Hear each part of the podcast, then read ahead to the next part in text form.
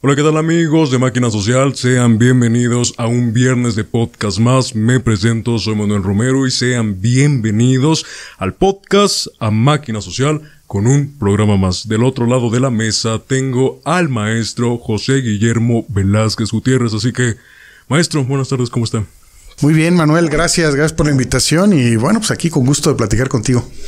Me alegra mucho tenerlo. Eh, ya hemos platicado con algunas eh, personalidades que estuvieron en su planilla en la coalición Va por México de las pasadas elecciones. Eh, me da gusto tenerlo porque básicamente quiero conocer un poco de su trayectoria, así como de los atlixquenses. Investigué un poco de usted. Y para empezar, eh, con su permiso, voy a leer eh, técnicamente su currículum. Claro que sí, con gusto. Usted es licenciado en sistemas computacionales. Así es. Posteriormente, maestro de Administración de Políticas Públicas. Así es. Ha sido director general del Instituto para la Asistencia Pública del Gobierno del Estado de Puebla. Tesorero de Atlixco y Tehuacán. También secretario de la Administración del Gobierno del Estado de Puebla. Del municipio de Del Puebla. municipio, del municipio de Puebla. También ha sido diputado federal y esta fue técnicamente su primera candidatura a los 36 años de edad en el año del 2006. Así es. Y bueno, posteriormente director de Litza, que es eh, donde muchos estudiantes, muchos jóvenes lo conocieron y pues finalmente y el cargo al que actualmente está usted, presidente municipal de Atlixco del 2018 al 2021. Así es. Esa es su trayectoria, una gran trayectoria para ser sinceros.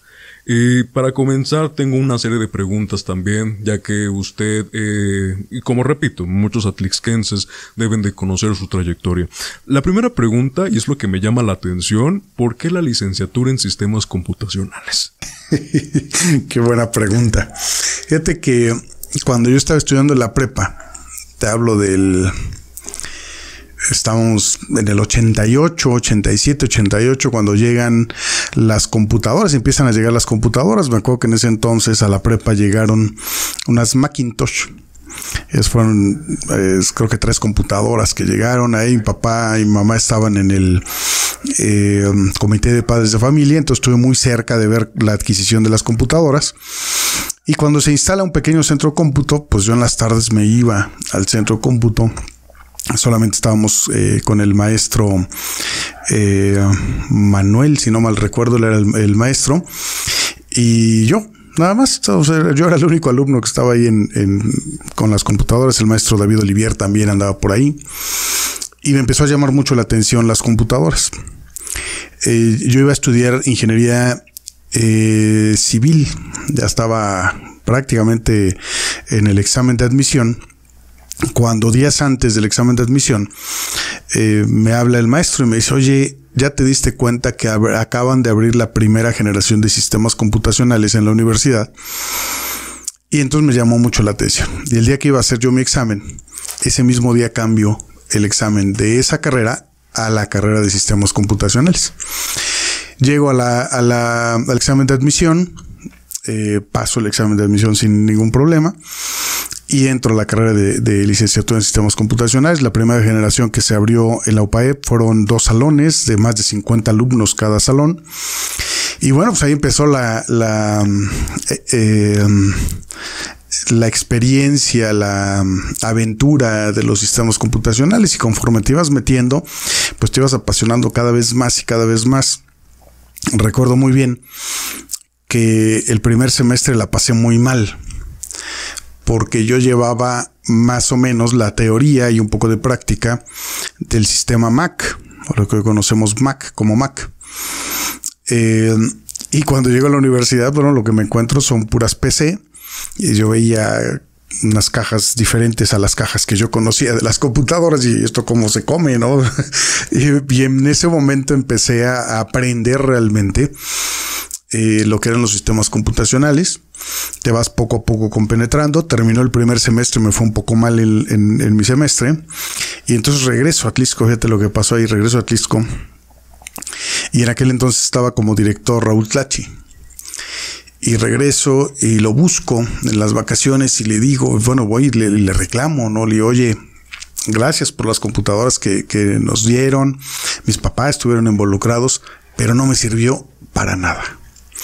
¿Cómo que no sirvió para nada? pues no, es que el, sistema Mac pues, no te sirve para eh, una eh, carrera como la que estoy estudiando.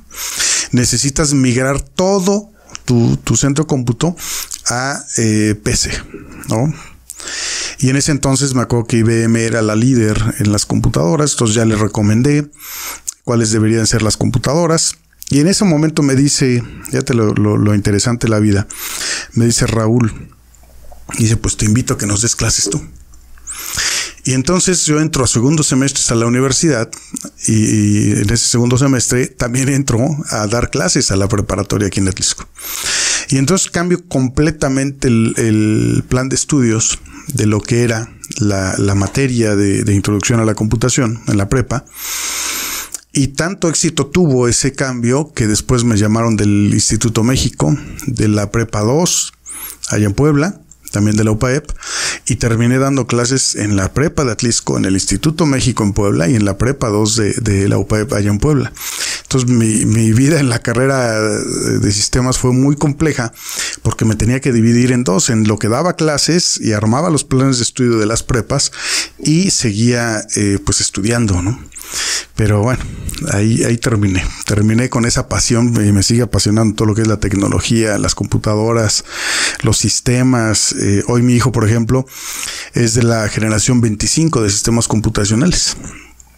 Eh, después de un buen rato de que salí de la carrera, ahora mi hijo está en la misma carrera, en la misma universidad que yo cuando arranqué mi carrera universitaria. Vaya, seguiré legado, básicamente. Así es, y le va muy bien, ¿eh? la verdad es que va muy bien mi hijo. Eh, obviamente ha cambiado completamente. Un día me llegó y me dijo, oye papá, eh, tengo que hacer este, este, esta rutina en lenguaje C, si no mal recuerdo.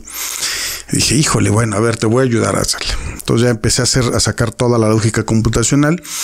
Y bueno, efectivamente la sacamos, la programó él, y le fue muy bien en, esa materia, ¿no? Después, imagínate, de más de 25 años de, que ya no programo ni me meto al tema, pero le pude ayudar, ¿no? Hoy eh, en día. Pero los sistemas han cambiado muchísimo y hoy me acuerdo que en ese entonces decían que sistemas computacionales era la carrera del futuro. Hoy siguen diciendo lo mismo. Entonces yo no sé en qué momento el futuro va a dejarse de escribir, yo creo que nunca. Y, el tema de, entender las computadoras y entender los sistemas y hoy principalmente entender la, entender la inteligencia artificial es la base de lo que tú quieras generar en el futuro de cualquier carrera, ¿no? Y es lo que yo platicaba con mi hijo. Quería estudiar solamente una carrera de diseño al principio. Dije, bueno, pues yo te recomiendo sistemas computacionales y especialízate en diseño eh, y animación digital, es lo que quería.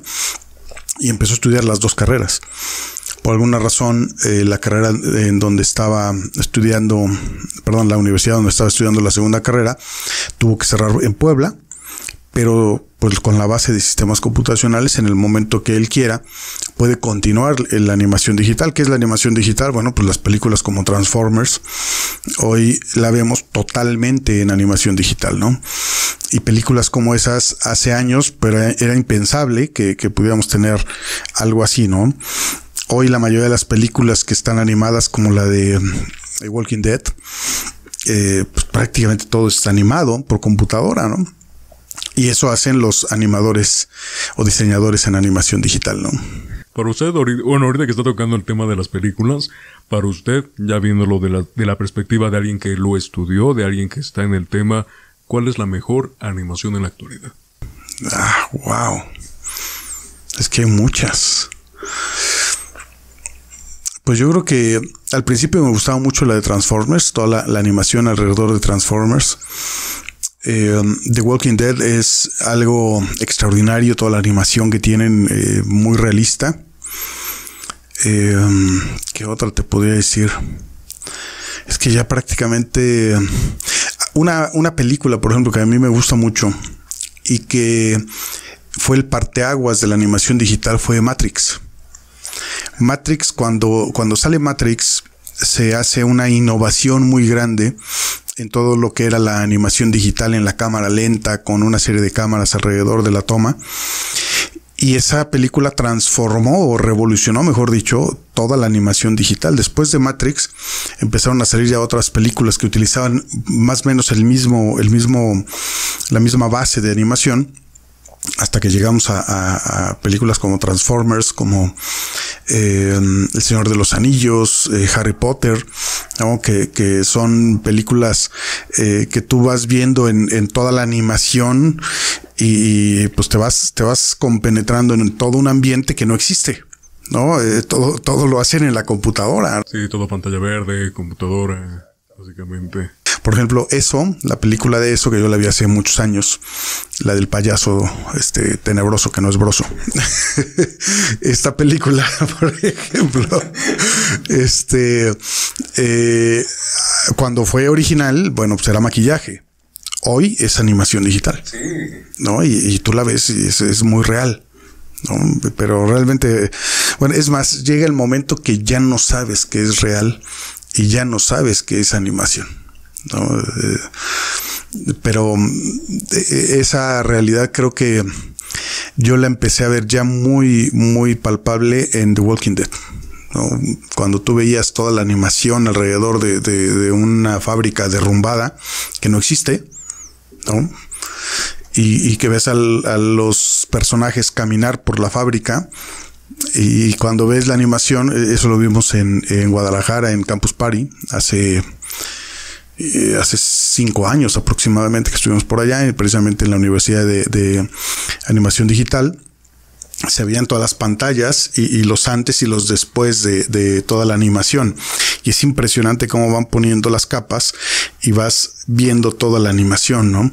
Otra película que está totalmente animada y que es extraordinaria es la de um, eh, Avatar. 2010, sí.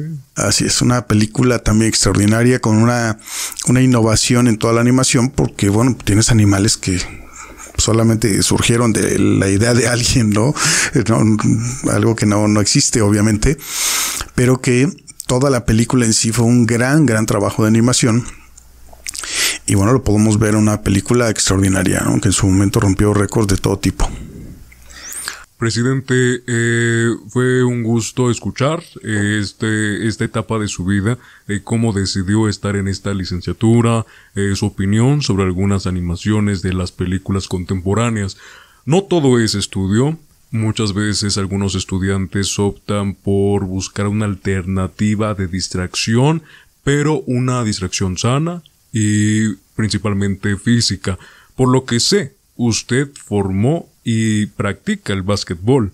También es otra de las etapas que quiero preguntarle. ¿Cómo inició ese gusto por el básquetbol? ¿Y usted cómo se considera en ese deporte? Fíjate que yo empecé más o menos como a los 12, 13 años. Y empezamos mi hermano y yo, mi hermano en paz descanse, Paco, que muchos atlisqueses lo conocen, eh, en el patio de la casa de, mis padres.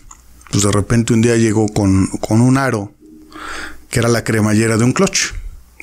tenías todos los, los, dientes de la cremallera alrededor. Y entonces me dice, oye, vamos a hacer con esto un aro. Un aro en donde apenas si cabía un, un balón de básquetbol. Y entonces lo sujetamos de un, de un este, tronco. El tronco lo enterramos en una cubeta con arena y piedras y lo pusimos ahí. Bueno, ahí estábamos, empezamos a jugar y a, tirar este al aro.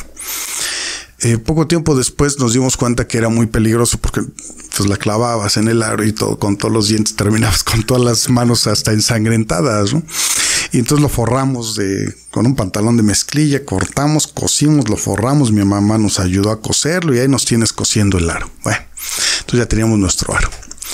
Jugábamos él y yo al principio y después llegaban, a jugar varios amigos más y ahí se hacían las retas. Más, más adelante, pues fuimos poco a poco perfeccionando el aro, ¿no? Hasta que en algún momento llegamos a tener ya un tablero que hasta la fecha todavía está ahí en casa de mis padres. Un tablero de un aro eh, reciclado. Eh, ese aro reciclado eran de los aros que desechaba la UPAE. Precisamente mi hermano ya estaba en la universidad. Entonces de los aros que desechaba la universidad, pues lo pidió, se lo dieron y armamos el tablero. Y entonces ahí se hacían eh, grandes retas en, casa de mis padres. Eh, yo entro después a un equipo de básquetbol. Eh, con Gustavo, me acuerdo que era el que nos, llevaba en el equipo. Ahí conocí a muchos basquetbolistas atlisquenses, jugué en varios equipos.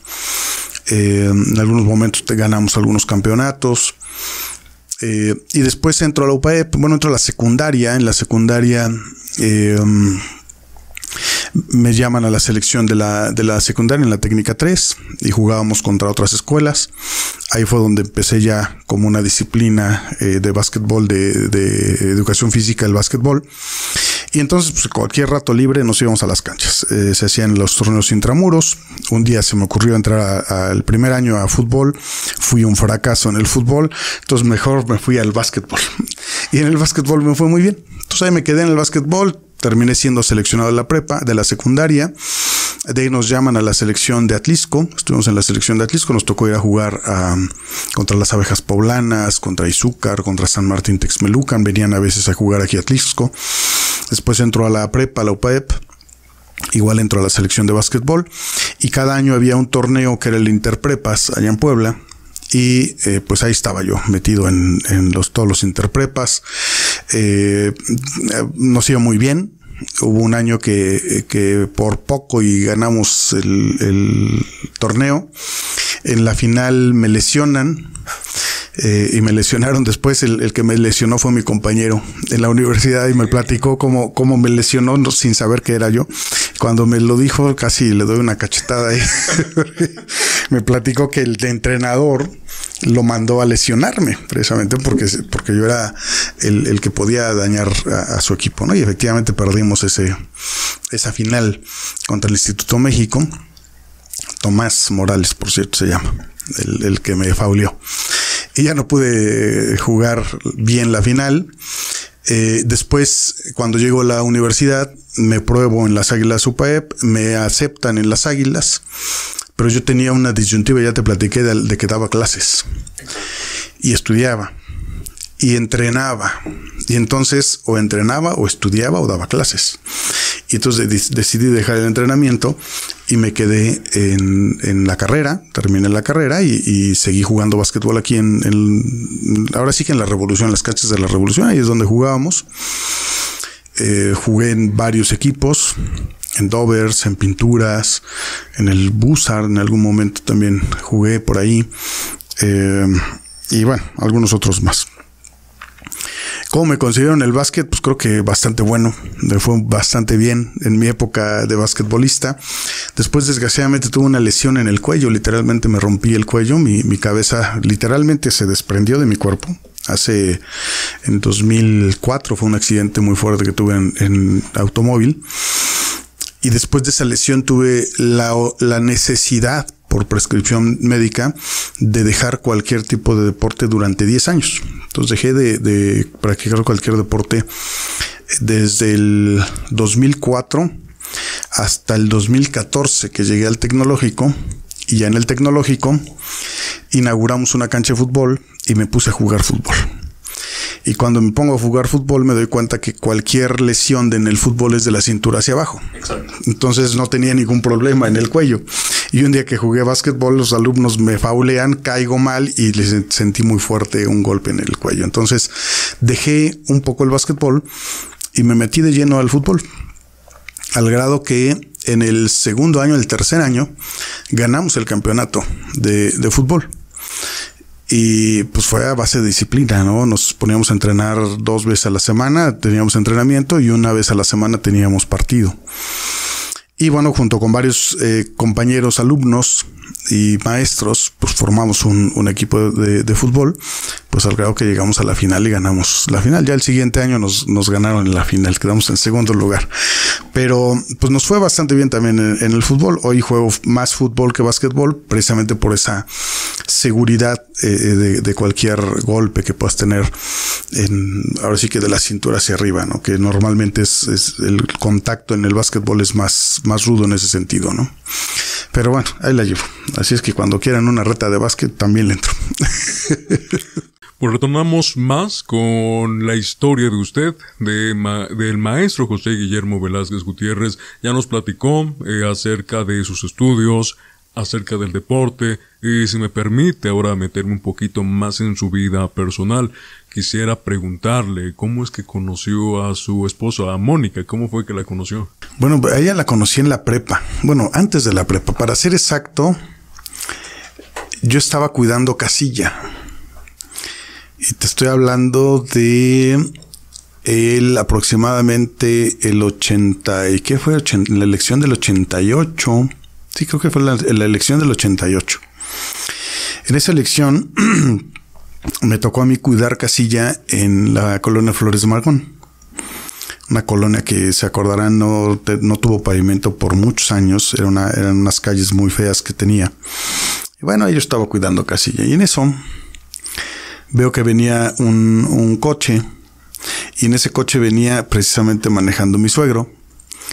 Venía Moni, venían sus hermanos y mi suegra, bueno, la, la, que hoy es mi suegra, los que hoy son mis suegros y mis cuñados.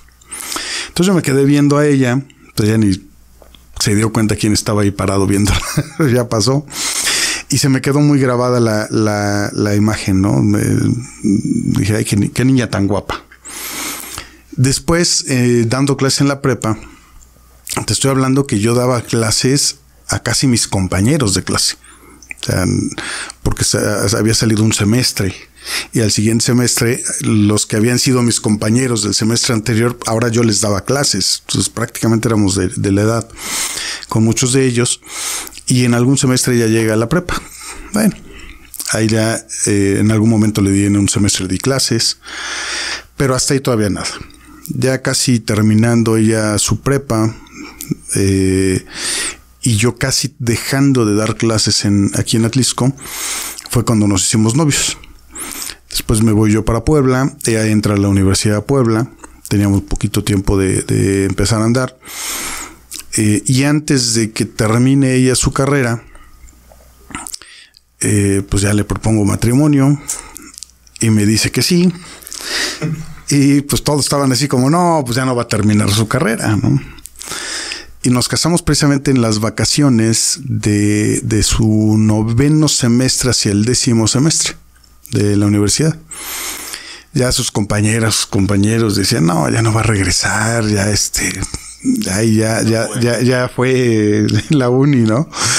Pero no, efectivamente fue una, un acuerdo que teníamos los dos, que ella tenía que terminar su carrera, entonces ya casados, yo me iba muy temprano, la dejaba, entraba a clases de 7 de la mañana, me regresaba, vivíamos allá en Puebla, eh, igual me bañaba, me cambiaba, yo me iba a trabajar, ya ella se regresaba. Y cuando yo salía de trabajar, bueno, ya, ya estaba en la casa, ¿no? Ya ahí nos quedamos en, en, la casa juntos. Y así fue su último semestre. Termina eh, su carrera y después de que termina su carrera, justamente la, la, eh, la noche de la graduación no sabíamos, pero ya estaba embarazada. Eh, Juanpa, que es nuestro hijo más grande, nació como casi dos años después de que nos habíamos casado. Eh, pero bueno, fue eh, después ya cuando fuimos al doctor eh, y, revisa el periodo de embarazo, efectivamente hacíamos cuentas que, que en la, la, graduación, pues Moni ya estaba embarazada, ¿no? Y nosotros ni sabíamos. Pero bueno, fue la verdad que muy padre la llegada de nuestro primer hijo. Y así fue como nos conocimos, nos hicimos novios y estuvimos de novios cuatro años, ocho meses. Eh, Estamos eh, por cumplir 25 eh, años eh, de casados, el próximo año lo cumplimos. Estamos hablando que cerca de 30 años juntos llevamos y, ahí la llevamos. Ha sido toda una aventura hermosa, una experiencia bonita. Padrísimo, la verdad es que diferentes momentos hemos vivido, ¿no? Desde el, el momento en el que bueno, te vas conociendo, el momento que eh, te casas y pues no tienes idea de, lo que viene adelante, ¿no? Eh, estás muy ilusionado en muchos temas, eh, nace tu primer hijo y por ahí dicen que, que la vida te cambia cuando te casas, no es cierto. Cuando te casas es padrísimo los primeros meses, en los primeros años si no tienes hijos. La vida te cambia cuando llega tu primer hijo ahí es cuando realmente te cambia la vida, ¿no? Porque rompes toda rutina, rompes todo, todo esquema de, trabajo, de cuidados, de vacación, todo cambia completamente, ¿no? Y cambia muy padre. Eh, obviamente te adaptas al, momento. A la fecha, eh, pues ya Juanpa tiene 21 años, eh, que es la segunda, tiene 18. Eh, no, no es cierto. Juanpa ya acaba de cumplir 22. Ahorita en mayo cumplió 22 años. Monifer ahorita en agosto cumple 19. Y Guillo, Guillermín, que es el más pequeño, aunque es el más grande de tamaño, ya me ganó de tamaño, él tiene 13 años, está por cumplir 14 años. Y pues en cada momento, en cada etapa, vas, vas complementando. Por ejemplo, Juanpa nace y tres años después nace Monifer. Entonces más o menos te vas adaptando, ¿no? Pero después nace eh, Guillermo cinco años después. Entonces es diferente la etapa, ¿no? Eh, Juanpa y Monifer, pues uno entra a la prepa y la otra entra a secundaria. Pero, por ejemplo, Monifer acaba de entrar a la universidad, lleva un año, está por terminar su primer año. Y Guillermo está en su segundo año de secundaria. Ni siquiera llega todavía a la prepa, ¿no? Entonces ahí es donde tienes que ir eh, complementando. De hecho, ahora el que más nos acompaña es el pequeño. Ya los otros dos, pues en vida universitaria, pues ya cada vez los ves menos. Es parte de la ley de la vida. Pero muy padre, muy padre eh, que hemos vivido todo nuestro, nuestro matrimonio, todo este tiempo de estar, de estar juntos.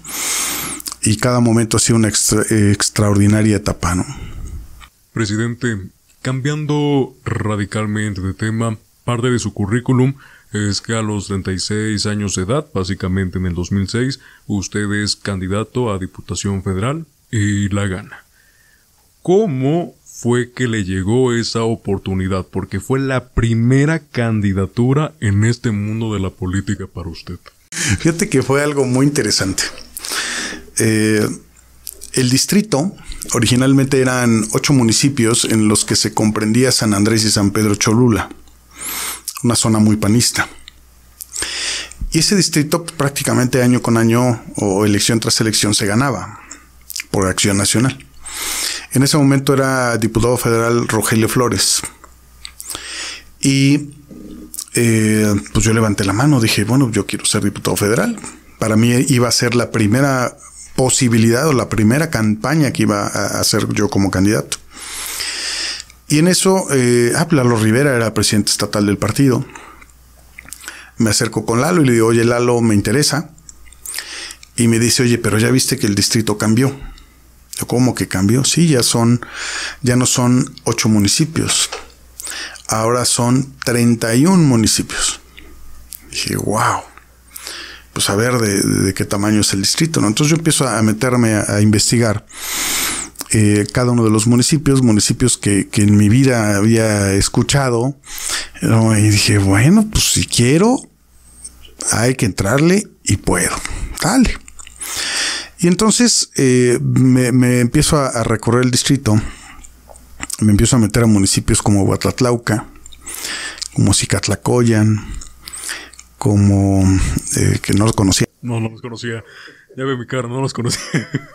Atoyatempan, Tepeyahualco, de este lado está Tepexco, Tepexco Cohuecan, Acteopan, eh, Tlapanalá, que bueno, Tlapanalá sí lo conocía, Huaquechula, que de ahí es mi abuela, y ahí tengo mucha familia, Huaquechula, eh, toda la zona de Tepejuma, Atzihuacán, Tochimilco, San Juan Tianguismanalco, Santa Isabel Cholula, Cicatlacoyan, eh, no, no, ese es de otro lado. Eh, um, Chiquimecatitlán, Zacapala, eh, Molcajac, Atoyatempan, Tepeyahualco, eh, Santa Catarina Tlaltempan. Y bueno, pues me empiezo a meter, ¿no? Me empiezo a meter, no sabía, no conocía ya a los panistas, no conocía a nadie me empiezo a dar una vuelta en el distrito, conocí el distrito, hice cuentas, en ese momento que hicimos cuentas estábamos 23 mil votos abajo. Y vuelvo a ir con Lalo, le digo, oye, quiero entrarle. Oye, pero vas a perder, el distrito lo va a ganar el PRI, no hay forma. Yo sí lo puedo ganar. Entonces yo decía que yo sí lo podía ganar. Bueno, en ese entonces se acordarán que se dio el escándalo de eh, Mario Marín, el escándalo del Gober Precioso, que fue fortuito, pues no fue algo ni que yo armara ni que yo esperaba, ¿no? Simplemente sucedió. Y en ese entonces, derivado del, escándalo, eh, Rafael Moreno Valle, que era líder de la bancada del PRI en el Congreso de la Unión, presidente de la Gran Comisión del Congreso del Estado, del Estado, no de la Unión, del Estado, eh, no quiso entrar a defender el, caso de Mario Marín. Y entonces es invitado por eh, Felipe Calderón como candidato a senador. Nuestro candidato a senador ya era eh, Ángel Alonso Díaz Caneja. Y entonces en esta negociación Felipe Calderón logra que Ángel Alonso se vaya de plurinominal por otro estado. No perdió la senaduría pero como candidato abiertamente eh, se queda Rafael Moreno Valle. Entonces abandona el PRI, se viene al PAN. Y el primer comentario que me hace Rafael, en paz descanse, me dice, Memo, perdón, pero a tu distrito no me voy a meter. Me, le quedo viendo así extrañado, ¿no? Qué, qué buena manera de darme la bienvenida. y le digo, ¿por qué? Dice, porque se va a perder. Dice, no vas a ganar el distrito. Le digo, no, Rafa, te equivocas. Yo voy a ganar el distrito. Pero no has visto los números. Le digo, sí, ya vi los números, pero puedo ganar el distrito. Se me queda viendo incrédulo y me dice, bueno, como tú quieras. Pero perdón, no me voy a meter. Está bien, Rafa, no te preocupes. Dale. Pues yo me metí en esa entonces, me acuerdo que la campaña la hice de una manera muy peculiar. Yo agarraba, tenía una camioneta, tenía dos camionetas y la camioneta del partido en tres camionetas. Las llenábamos de propaganda, subíamos pintura, escaleras, casas de campaña, sleeping, zarapes eh, y nos íbamos en las tres camionetas a una caravana. Salíamos los jueves, nos metíamos y empezábamos a recorrer los municipios. De, todos los que me te comenté ahorita y faltan algunos más. Y íbamos este, recorriendo y donde nos caía la noche, ahí pedíamos permiso con algún compañero panista y muchos nos daban espacio ahí en su jardín. Eh, algunos eh, nos, prestaban alguna recámara de, su casa. Y ahí íbamos, ahí nos íbamos quedando. Y ahí pernoctábamos a la mañana siguiente, me acuerdo muy bien, nos despertaron una ocasión aquí en Nepatlán. Eh, el señor que vende chicharrón con el sonido local a las 6 de la mañana, ¿no? Tú estás durmiendo en la casa de Capaya y aquí arriba la corneta sonando de que hay que levantarse porque hay que ir a comprar chicharrón. Bueno, ya nos levantamos a las 6 de la mañana. Y así nos fuimos a diferentes partes del distrito llegué a, juntas auxiliares, eh, una de, Aguatlán, por, por, ejemplo, una junta auxiliar que se llama Patlanuaya, que está pues bien lejos, por allá. Pasan eh, Tepejuma, cruzan hacia los Ahuehuetes, llegan a Epatlán, se siguen en la Intermixteca, llegan a Aguatlán. En Aguatlán ahí dormimos. Nos recorrimos primero en la noche, dormimos y a la mañana siguiente hacia los cerros, hacia Morelos. Eh, ahí está Patlanoya. Una comunidad que jamás nadie, ningún político había visitado Dicen por ahí que una ocasión fue el gobernador Melquiades, la única vez que, llegaron a esa comunidad. Pues cuando yo llegué me veían con bicho como bicho raro. Y este a qué vino, ¿no? Este, aparte tienen una, es una, no, no, son todos católicos, tienen una religión muy peculiar, eh, respetable. Entonces, pues yo llego y empiezo a platicar con la gente, me veían como bicho raro. la ventaja es que me iba acompañando eh, un señor que nos hicimos muy buenos amigos y nos decíamos compadres. Mi compadrito era el que me llevaba. Y entonces el compadrito que me iba guiando, iba, iba tocando puertas, iba platicando con la gente que era de, él era pues, conocido de la, de la comunidad. Y entonces la gente me decía, oiga, es que es la primera vez que viene un candidato a diputado federal a este, eh, a esta junta auxiliar. Bueno, pues fue el, acontecimiento del año, yo creo, porque pues, si nunca había ido nunca un candidato. Y como esa colonia, esa junta auxiliar, pues estuvimos en muchísimas otras. Santa Catarina de Taltempan, por ejemplo, veníamos cruzando de, de Huehuetlán el Grande y eh, solamente había forma de comunicarnos por, por radio, porque allá no había celulares y en ese entonces menos. Y en el radio ya había alguien allá esperándonos del equipo y le decíamos, oye, vamos retrasados. El evento era a las nueve de la noche. y nos dice la gente, no se preocupen, aquí los esperamos. Llegamos once y media de la noche. Mi sorpresa fue que cuando llegamos a la plaza principal, la plaza principal estaba llena de todo el pueblo. Todo el pueblo estaba esperándome porque nunca había llegado tampoco a esa comunidad un candidato a diputado federal. Entonces estuvimos ya cerca de la una de la mañana, dos de la mañana, echando este botanitas, sacaron refrescos, platicamos ahí, ya sabes, nos echamos el rollo, la fotografía y e, ese trayecto de, de, 31 municipios que estuvimos recorriendo, que fuimos poco a poco convenciendo, que fuimos poco a poco eh, pues llegando con la gente. A la mitad de la campaña iba llegando yo a Huaquechula y de repente suena el celular y veo que era un teléfono de Puebla, contesto y era Lalo Rivera. Me dice Lalo, candidato, ¿cómo estás? Buenas tardes, te quiero pasar al presidente nacional, Manuel Espino. Y dije, ah, pues es un honor, ¿no? Saludar al presidente nacional. Y efectivamente me pasa Manuel Espino y me dice, candidato, ando aquí en Puebla, vine a jalar orejas, pero también vine a felicitar. Dice, a jalar orejas a aquellos que no están jalando bien en la campaña, pero también vengo a felicitar a los que van bien. Y si tú eres uno de los casos que vengo a felicitar. Digo, ah, caray, no, pues gracias, presidente. Y me dice, vas seis puntos arriba en las encuestas. Échale ganas, ¿qué necesitas? Le digo, pues necesito oxígeno porque ya se me acabó. Échame la mano, presidente. Ok.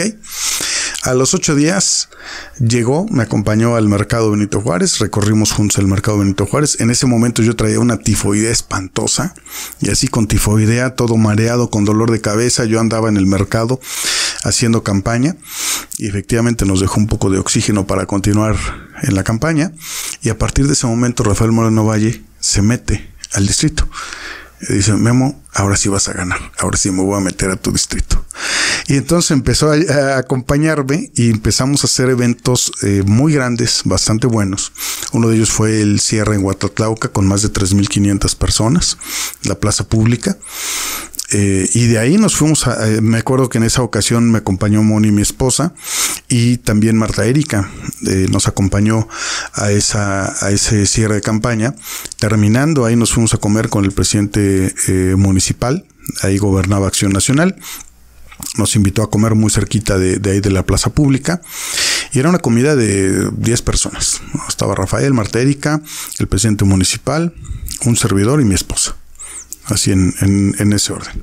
Y algunos eh, compañeros más de la campaña. En ese entonces me acuerdo que mi coordinador de campaña era Germán Huelit, eh, que bueno, conocía muy bien el distrito, me ayudó muchísimo en esa, en esa campaña.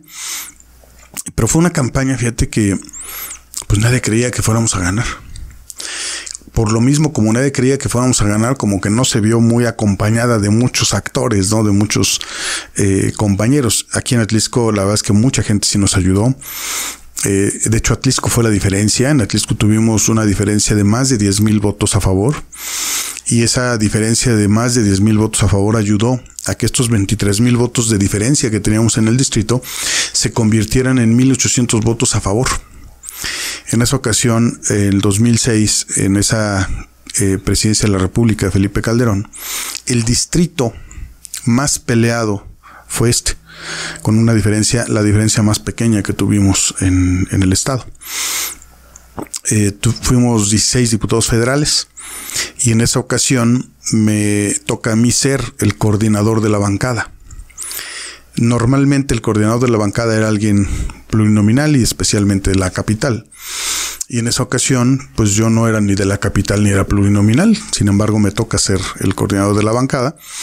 Y coordinar a, 15 compañeros diputados, bueno, pues no era nada sencillo. Fue la bancada más grande en la historia que ha tenido el PAN en Puebla con 16 diputados federales, 14 mayoría, dos plurinominales. Bueno, en, realidad éramos 17, porque Benjamín González Roaro fue eh, por plurinominal por Puebla, aunque él venía eh, de la Ciudad de México. Entonces, pero bueno, él casi no participaba con nosotros, sí fue un muy buen compañero, pero él metido en, sus comisiones. De hecho, él era presidente de la Comisión de la Función Pública yo era secretario de esa misma comisión y ahí realmente hicimos bastante eh, buena amistad, sinergia y trabajamos muy bien en esa, en esa comisión.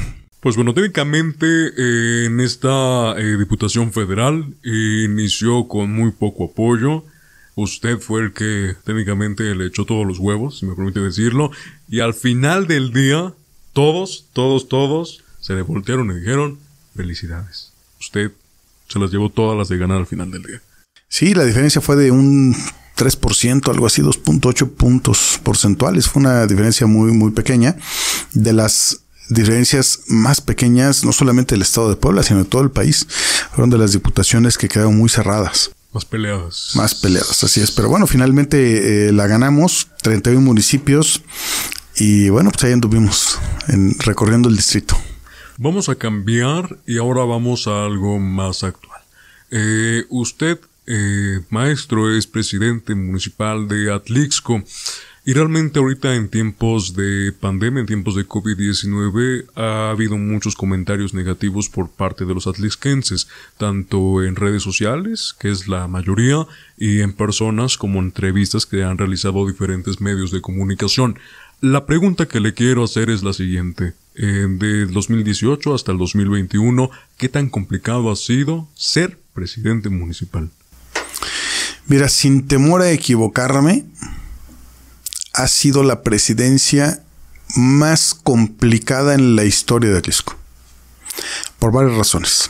Y, ahora sí que con, un poquito de tiempo lo voy a explicar detalladamente.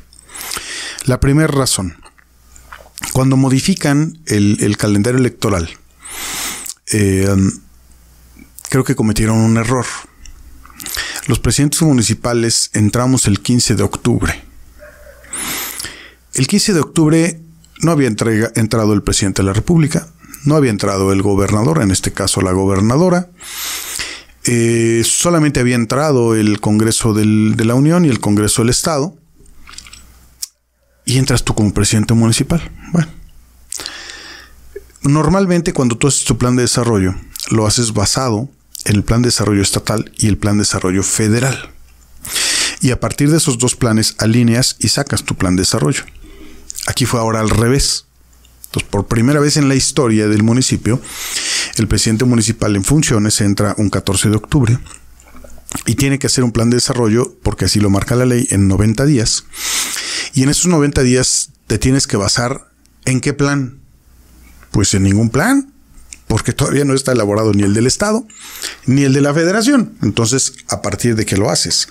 Entonces lo haces a partir de la Agenda 2030 de la ONU, que es uno de los modelos que a nivel internacional eh, te marcan los cánones del desarrollo municipal, que te, te apegues a esto. Lo hacemos ahí. Pero hay otro problema. Un presupuesto empieza en enero.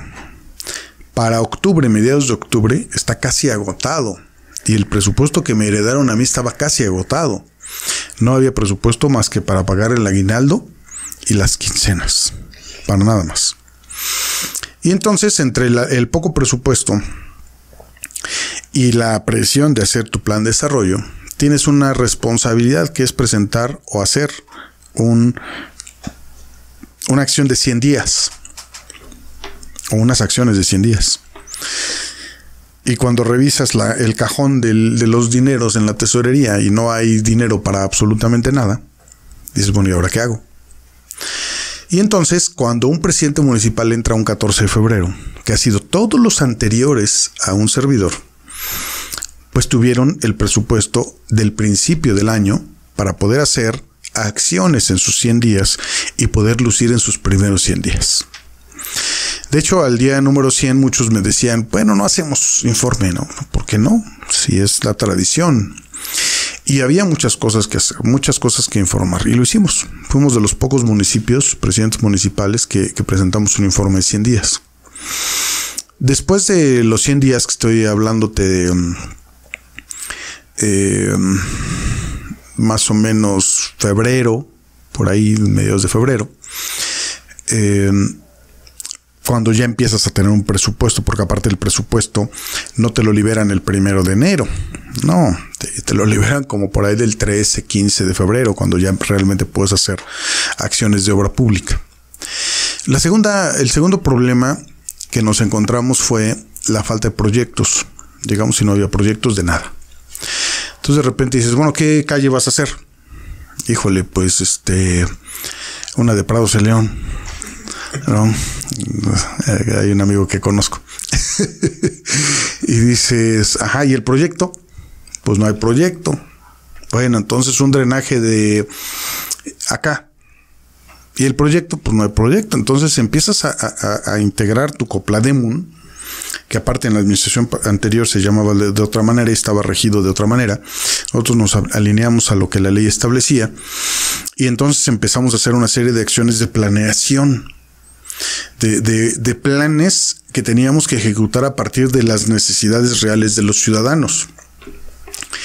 Y entonces tuvimos que hacer todo un trabajo de integrar expedientes, de hacer actas de asambleas, de, ir con todas las comunidades, porque aparte en febrero cambiaron presidentes auxiliares, cambiaron inspectores, y entonces con las nuevas autoridades tenías que hacer toda esa planeación. Entonces ya tenías perdido enero, ya tenías perdido febrero y hasta marzo fue cuando empiezas a hacer tu planeación. Bueno, en marzo tú ya tienes terminado y presentado tu plan de desarrollo municipal, pero no alineado porque apenas está haciendo el federal y apenas está haciendo el estatal. Y aparte tuvimos una situación pocas veces vista, mejor dicho, nunca, nunca vista en, en Puebla, que sucedió un 24 de diciembre nuestra gobernadora Marta Erika, diez, días después de haber asumido el cargo, pierde la vida en un accidente. Y eso pues te mete en otra dinámica. Cuando tenías toda la proyección ya de la mano de la gobernadora, pues de repente todo lo que ya tenías proyectado lo haces bolita y lo guardas. Y tan se guardó que después ya nunca se le pudo dar seguimiento. Porque llegó un gobierno interino que estuvo seis meses, en esos seis meses tuvimos una elección extraordinaria, una veda electoral que te obligaba a ti como autoridad municipal no, ni siquiera salir casi casi a la calle, porque si lo hacías era delito electoral. Y entonces pues te guardas. Te limitas y limitas las acciones del gobierno. Em, pasa ese, esa elección y entonces llega el gobierno eh, actual, primero de agosto. Y entonces el primero de agosto, pues realmente arranca el gobierno. Porque todas las acciones que tienes programadas con el gobierno del estado, pues no las podías hacer antes. Teníamos una acción programada con el gobernador Pacheco Pulido en su momento, que no se pudo concretar. Y eh, pues la terminamos concretando con el gobernador Luis Miguel Barbosa en ese 2019, una acción de 10 millones de pesos para diferentes obras, que no volvió a suceder. Teníamos otro problema, cambio de gobierno federal. Y nosotros entramos en octubre, pudimos alinear nuestro plan de desarrollo hasta julio del siguiente año. Estamos hablando que nos aventamos nueve meses para poder alinear nuestro plan de desarrollo cuando normalmente tardas tres o cuatro. Entonces ahí es, esa fue otra complicación. Después con el cambio de, de las reglas de operación de los fondos federales, en el 2019 nos dicen espérense porque van a cambiar. Bueno, pues nos esperamos. Y nos seguimos esperando porque no ha habido este, forma de poder bajar fondos federales. Entonces, cuando los municipios teníamos forma de bajar recursos federales, pues hoy ya no hay. Y entonces, ¿qué recurso extraordinario puedes aplicar a la obra pública municipal? Pues prácticamente no hay. Durante el primer año no hubo nada logramos 24 millones de pesos del Plan Nacional de, Reconstrucción y 10 millones de pesos del gobierno del estado. Y ya, 2020 arrancamos con muchas ganas, empezamos inaugurando, entregando eh, a las escuelas eh, mobiliario. Y un 26 de marzo amanecemos con la necesidad de cerrar todo por la pandemia. Y entonces, pues aunque no quieras, ahora te tienes que encerrar, tienes que cerrar todo y tienes ahora que estar velando y viendo que, los ciudadanos cumplan con una serie de normas, porque si se contagian se van a morir, o, por lo menos al principio nos decían eso, ¿no? Teníamos una proyección al principio de 3.800 eh, fallecimientos eh, proyectados. Hablando después con epidemiólogos, nos decían, no, es menos, va a ser el 10% lo que estás hablando, ya hicimos cálculos y demás, y efectivamente llevamos 3.385 al día de hoy, después de más de un año de pandemia. Y el, todo lo que eran programas federales pues, prácticamente fueron desapareciendo. El ciudadano considera que si no hay programas, el gobierno es el que no da los programas. Pero no identifica qué gobierno, si el municipal, el estatal o el federal.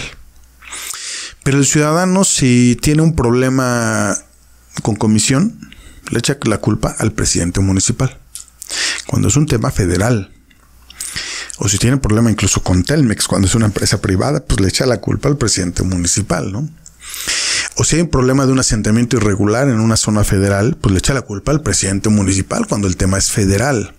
O si hay un problema de un pozo que tiene que ver eh, CNA, pues le echan la culpa al presidente municipal. Y si hay problemas de narcomenudeo, le echan la culpa al presidente municipal cuando es un tema federal. Y todo prácticamente es culpa del presidente municipal hasta que haya llegado la pandemia al municipio. Y entonces nos encontramos precisamente en este periodo con una serie de complicaciones, ¿no? De, derivado de la pandemia, derivado de lo que ya platiqué, en donde, eh, pues ahora cómo le explicas, ¿no? Y, luego viene una campaña y cómo le explicas a los ciudadanos, pues todo esto que, que sucede y que sucedió. Durante la campaña, pues efectivamente lo pude hacer, pero bueno, derivado del resultado me queda claro que no fue muy eficiente la comunicación, ¿no? Pero eh, todos estos elementos que, se suman a, este gobierno han hecho un gobierno muy complicado. Un gobierno que, que lo que viene pues va a ser más complicado, porque ahora la pandemia no va a ser la mitad del gobierno, va a ser desde el principio. Hoy tenemos eh, serias preocupaciones, no, no, no por el gobierno, sino por, por qué va a pasar en, el tema general de, en la economía nacional. Estamos viendo una problemática seria eh, que la estamos viendo en todo el país, repercusiones económicas que eh, irreparables en el corto plazo, que tendremos que, vamos a salir adelante, pero después de, cinco o seis años, no nos vamos a recuperar eh, de manera inmediata. Pero esa parte de la economía, esa parte de las afectaciones, esa, parte de las complicaciones, pues también le echan la culpa al presidente municipal. Entonces, ahí es donde una serie de problemas, yo te puedo comentar varias cosas que nos explotaron a nosotros en la mano y sin recursos. El tema de la basura, por ejemplo, un tema en donde eh, tenemos pocos camiones en muy malas condiciones. Las administraciones pasadas no renovaron el parque vehicular adecuadamente. Nosotros llegamos y prácticamente el, parque vehicular de, recolección de basura está hecho pomada. Compramos dos, dos, camiones, no han sido suficientes, se necesitan comprar más y, se valoró incluso a la mitad de la administración eh, la posibilidad de arrendar eh, eh, camiones. Pero bueno, pues se te va acabando el tiempo, ¿no? Y, y, hoy, con un tiempo tan limitado, pues ya nos quedan tres meses y medio pues difícilmente vamos a poder hacer algo favorable para el tema de la basura. Sin embargo, por ejemplo, se pudo resolver un tema eh, con el medio ambiente del relleno sanitario, se invirtió para poder resolver un tema eh, delicado que teníamos ahí, eh, ya está resuelto, ya si llega alguna inspección federal no va a haber ningún problema. El tema de seguridad, el tema de seguridad, cuando yo llego, pues teníamos 75 eh, bandas operando aquí en Atlisco, 75 bandas que distribuían droga, que robaban autopartes, que robaban a transeúntes, eh, que robaban casa habitación. Eh, venían bandas de, desde otras partes del estado, no necesariamente Puebla, de otros municipios, en donde robaban camiones de gas, farmacias, tiendas de autoservicio, gasolineras. Ya, teníamos identificado muy bien el modus operandi y poco a poco fueron cayendo. Eh, pero lo mismo, toda la descomposición que vimos al principio de la administración, concretamente en el 2019, donde tuvimos más de 46 asesinatos dolosos, pues, ¿quién es el culpable? Ah, el presidente municipal, ¿no? Cuando estas bandas venían inquistándose desde hace años, no, no es que surgieron en el 2019, de repente llegaron, ¿no? Así es. Y hoy ustedes lo pueden ver. Ya dejamos de escuchar ejecuciones. Eh, han, habido en el año, y estoy hablando de este año 2021, de cuatro. Cuando a estas alturas, en el 2019, llevábamos eh, cerca de 30. entonces sí, ha, disminuido bastante. De las 75 bandas que se identificaron, pues 61 ya están desmanteladas, muchos de ellos, de los líderes, ya están tras las rejas. Y confío que esto no crezca en, el futuro. Pero también te enfrentas a esa situación. Y cuando te enfrentas a esa situación tienes de dos. O te, lo enfrentas eh, formalmente, eh, no, no, no considerando las consecuencias, y lo digo claramente porque si te pones a considerar las consecuencias, entonces puedes dar un paso para atrás en lugar de dar un paso para adelante. Fue tomar el toro por los cuernos, hacerle frente a la situación y resolver muchos problemas eh, en temas de seguridad, principalmente en el tema del narcomenudeo. Y eh, pues hoy, a, la distancia de casi tres años, eh, pues vamos a entregar eh, un municipio mucho más tranquilo, mucho más seguro, con eh, más de 160 cámaras de vigilancia. Yo recibí 12 funcionando. Vamos a entregar más de 160 funcionando. no había botones de pánico o de alertamiento. Hoy hay más de 80 botones de, de pánico. Eh, vamos a, entregar más de 50 patrullas funcionando, último modelo, muchas de ellas, motocicletas, radios, uniformes. Recibimos 145 elementos de seguridad pública, hoy hay 223. ¿no? Crecimos en, ese sentido. Y bueno, pues vamos a entregar una administración funcionando, caminando, eh, a pesar de que no hubo recursos, caminando muy bien. ¿no? Eh, eso, creo que es lo, lo, rescatable. Pero sí también hay que decirlo claramente, lo más difícil fue no contar con recursos ni federales ni estatales, o, muy pocos recursos. Y yo he hecho la comparación, porque lo he platicado con José Luis Galeazzi en su momento. ¿Cuánto recurso había recibido? Claro, su administración fue casi del doble. En cuatro años, ocho meses, recibió casi cuatro mil millones de pesos y nosotros en dos años, vamos a redondearlo a los tres años, estaremos ejerciendo cerca de 300 millones de pesos. Pues hay una gran diferencia. Desde luego que el ciudadano pues, que se acostumbró a ver grandes obras y de repente deja de ver el mismo ritmo de obras y dice, bueno, pues este no está haciendo nada, ¿no? Culpa del presidente. Culpa del presidente municipal, ¿no? Entonces, por eso en campaña lo decía, ¿no? Bueno, ya a mí me culpan hasta de que si llueve y si eh, mañana explota el popo, también soy el culpable, ¿no? Porque ya soy culpable de todo. Pero la realidad de las cosas eh, así están. Eh, ustedes véanlo en otros municipios, ¿no? Hay otros municipios que son más grandes o más chicos eh, y, pueden comparar los resultados. Yo no podía tener obras magnas porque no había recursos extraordinarios tan grandes. Y entonces nos enfocamos a hacer obras funcionales, a resolver problemas de las colonias, calles, drenajes, escuelas, eh, temas que, les, que los ciudadanos nos pedían, ¿no? Lo ponían como prioridad número uno de la colonia y fue lo que fuimos poco a poco atendiendo. Quisimos hacer más, desde luego. ¿No? Todavía ahorita estoy inaugurando algunas calles, algunas obras que se están entregando.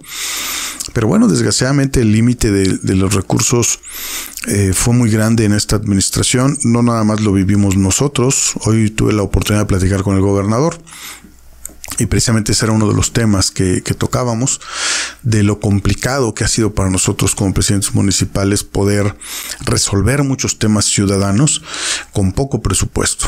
¿no? Entonces, el desgaste del gobierno, el desgaste de, la administración municipal, pues fue uno de los, eh, de los factores también que pudieron haber determinado un resultado poco favorable en la pasada elección. Eh, presidente, ya estamos en la recta final de este podcast y usted tomó la batuta de un tema muy importante que fueron las elecciones que acaban de pasar. Una de las preguntas que le quiero hacer, tal vez una de las más fuertes de la entrevista, posiblemente, y voy a ser directo, usted me va a responder sí o no. ¿Hubo traiciones dentro de su partido?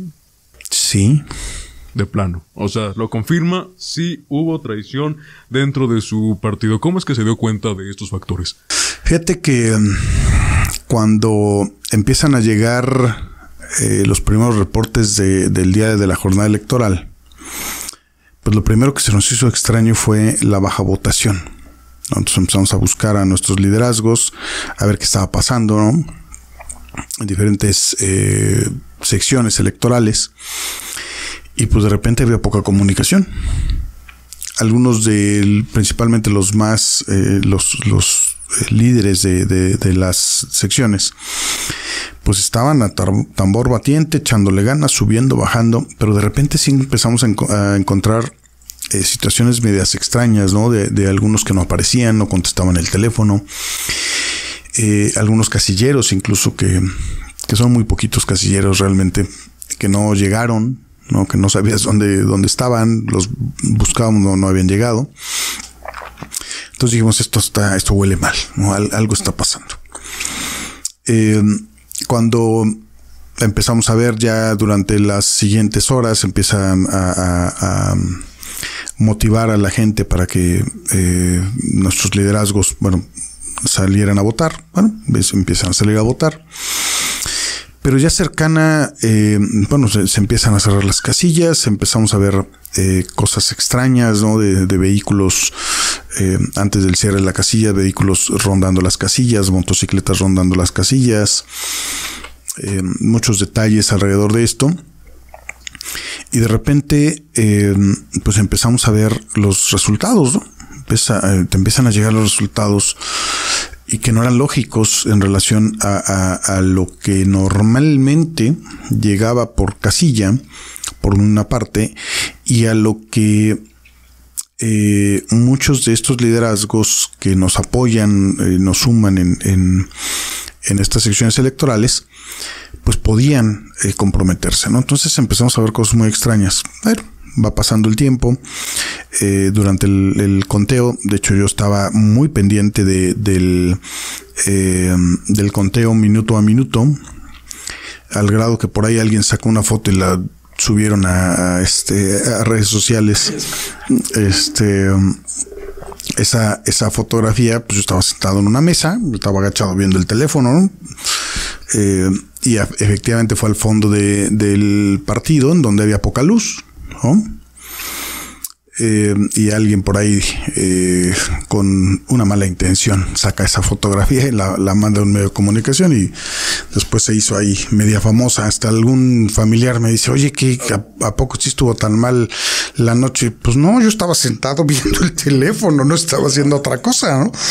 Ni, estaba llorando, ni, y en ese momento, pues algunos eh, entraron al, salón y otros se sentaron a echar su pozole y yo me quedé sentado en la mesa viendo el teléfono, ahí fue donde sacan la, fotografía. Pero ahí es donde empiezas a, a, medir, ¿no? Desde algunos que ya no llegaron al, al búnker, al partido, eh, dices, pues, ¿dónde quedaron, no? Independientemente del resultado, pues normalmente llegan, ¿no? Eh, están presentes.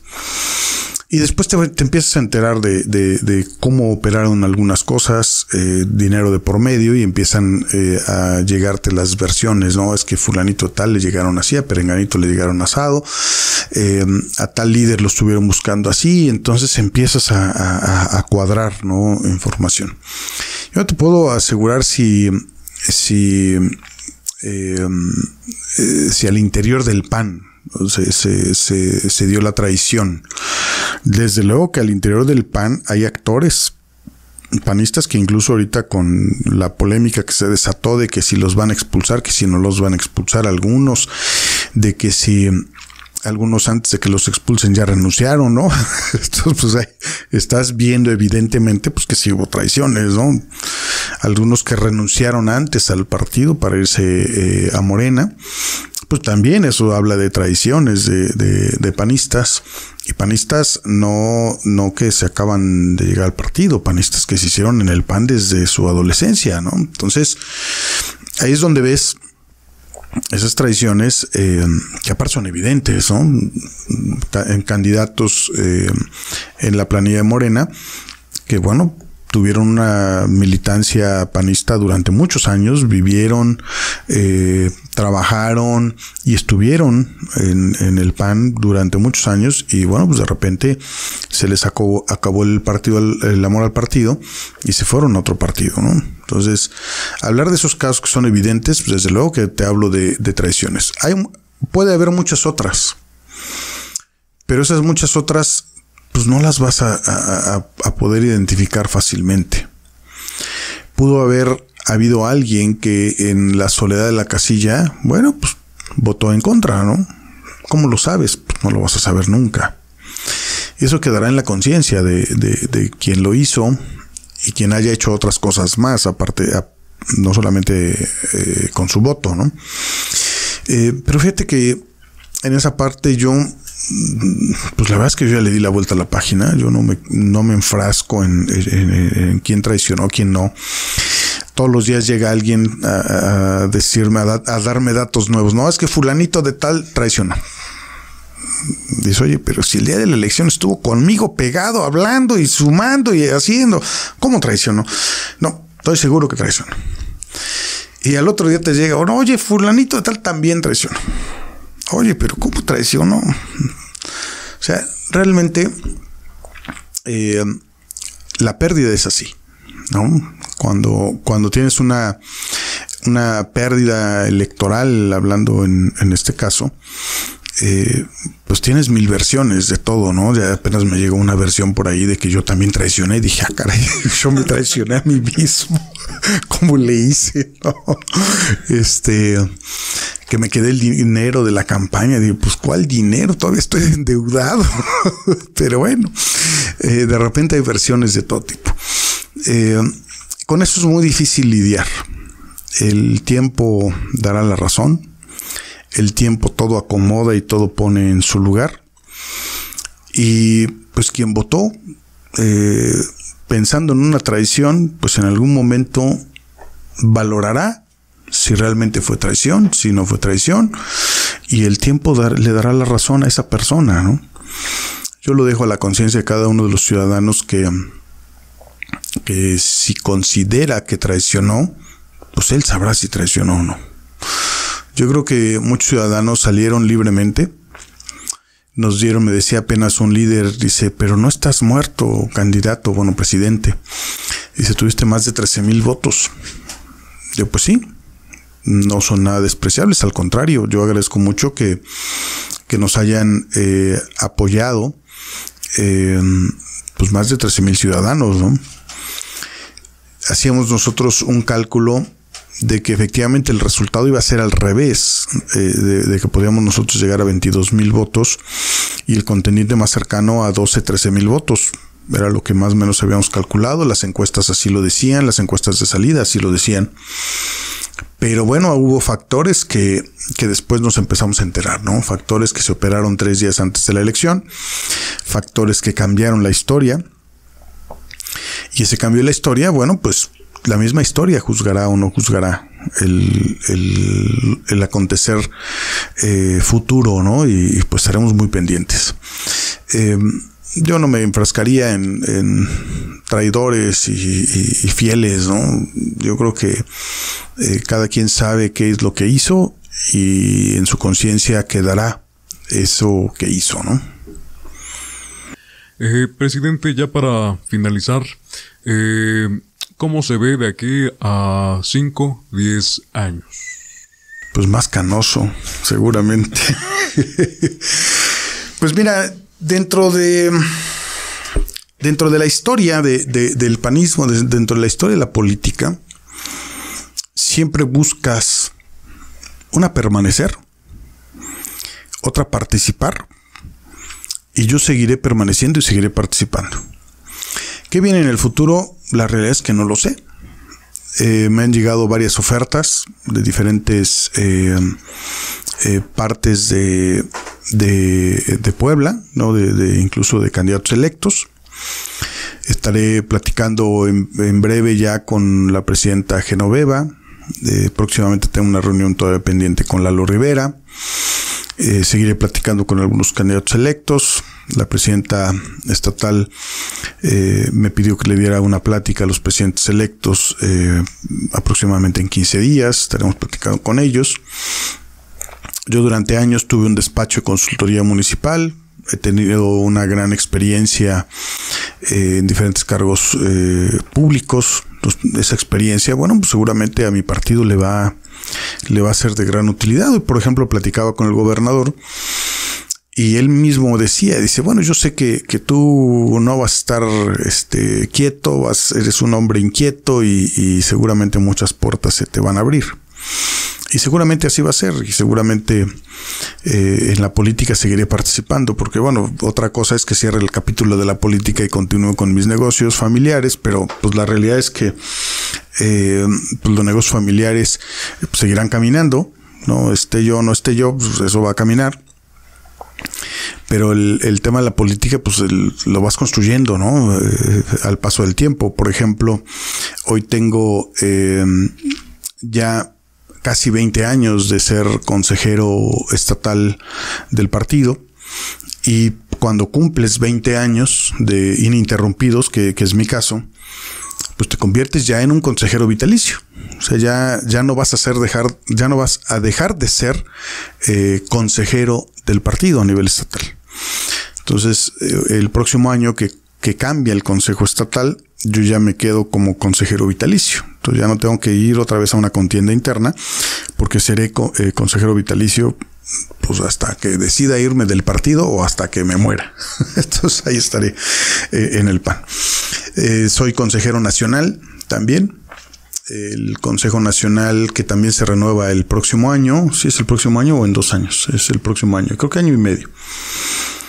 pues también buscaré seguir participando en el Consejo Nacional y seguramente entraré al eh, grupo de eh, exalcaldes de ANAC, que hay una agrupación nacional de exalcaldes, que eh, pues este grupo de exalcaldes pues participamos también en diferentes foros, en diferentes momentos en el país, junto con los alcaldes que están en funciones, y pues estaremos ahí participando. ¿no? Pues presidente, muchísimas gracias por tomarse el tiempo de venir a este podcast.